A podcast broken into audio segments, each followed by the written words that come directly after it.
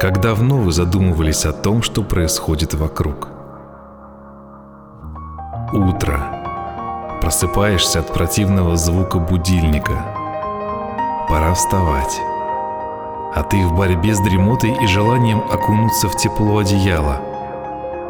Да, все дело в холоде внешнего мира.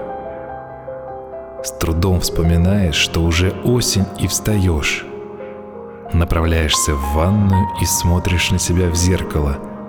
В голове крутится мысль, что вот только недавно было лето. Радостные, теплые, солнечные зайчики будили еще до противного будильника, а теперь скрылись за пеленой серых облаков. Небо хмурится, а вместе с ним и ты. Завтрак. Хочется побольше и погорячее – чтобы растопить утреннюю изморозь. Кружка горячего шоколада напоминает о теплом пледе и диване. Но надо на работу.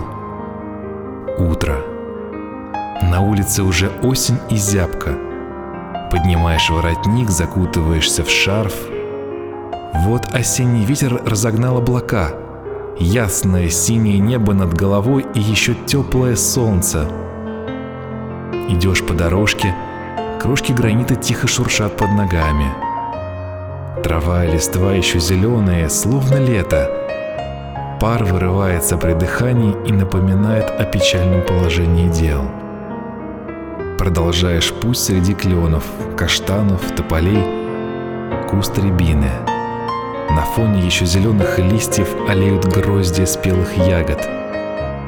Еще немного, и листва упадет к ногам словно одежда, и обнажит ветви, а красные грозди еще долго будут висеть, словно стыдливый румянец. Вот кленовый лист падает к твоим ногам.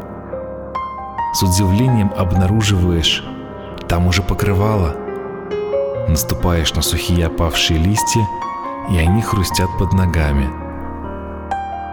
Утро. Идешь, слушаешь песню листвы и дорожки.